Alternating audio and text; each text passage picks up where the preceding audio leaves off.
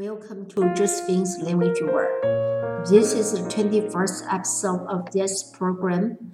And first of all, I would like to say sorry to you because of my absence here for a long time.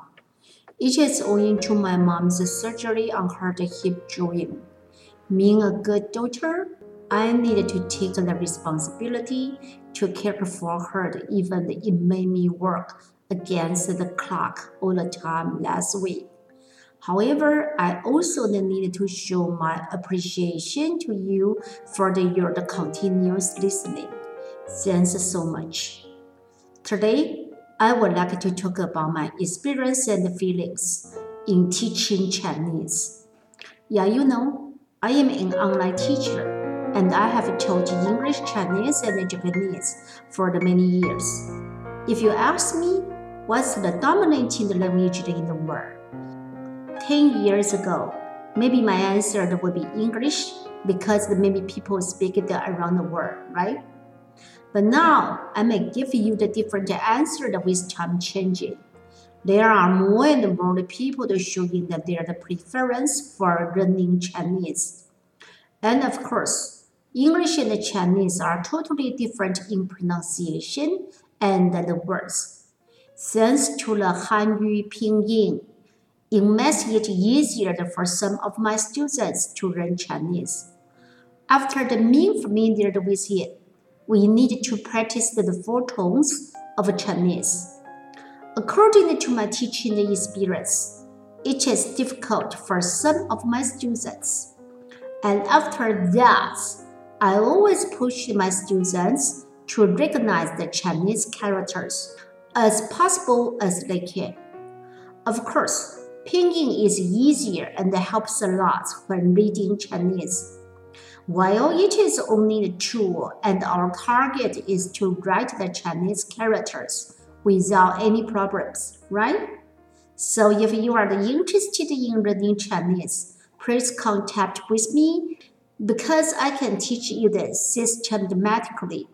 Then you can learn it step by step. You can contact with me by email, and you can find my email address on my program introduction. Look forward to receiving your email soon.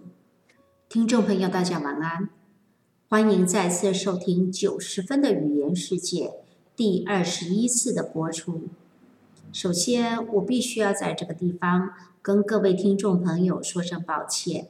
那我大概有一个多礼拜没有录制节目，最主要的原因是因为我妈妈在上个礼拜动了髋关节的手术。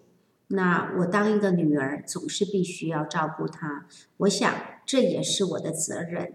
虽然这样子的一个事情让我觉得时间有点紧迫，我常常有一种。跟时间赛跑的感觉，但是呢，我也同时很感谢听众朋友在这段时间对于我这个节目的照顾，因为我看到收看的数目字其实是持续增长的，在这个地方我也非常的感谢你，更希望在以后的日子当中，各位听众朋友也能够秉持着爱护我之心继续收听，非常感谢各位。那今天。我想跟各位聊聊的主题是什么呢？呃，我想聊一聊我的教中文的经验。那我想大家都知道，我是一个线上的教学老师。那我在线上教中英日文，其实已经很多年了。如果你问我说，嗯，这个世界上呢，最主要的这个强势语言是什么呢？那么大概在十年前，我可能会告诉你是英文。因为确实，英文是一个非常重要的语言，而全世界几乎很多国家的人也都说英文。可是呢，到了今天呢，也许我会给你不一样的答案，因为我发觉越来越多的人，包括东南亚、包括西方世界的人，都表现的非常强烈的欲望，想要学习中文。那当然呢，英文跟中文。实际上呢，不管是在发音也好，或者是在字形也好，都有它各自的独特性。那也非常多亏汉语拼音啊，它使得我的一些学生啊，在学习中文这个部分上能够比较容易一点。那通常在拼音比较熟悉之后，我就会让他们去练习中文的四声。确实，四声这个部分对很多学生而言，啊，尤其是英美国家的人，真的是非常的困难。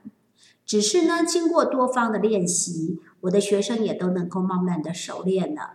那之后，我就会去 push 我的学生，那必须要慢慢的去认得汉字，因为我们终究知道，拼音虽然容易让他们可以把这个汉字，就是所谓的中文呢。可以念得更好，但是问题是，终究它只是一个工具，对不对？而我们最终的目的就是能够去认得汉字、写汉字而无挂碍。我想这是最重要的一件事情。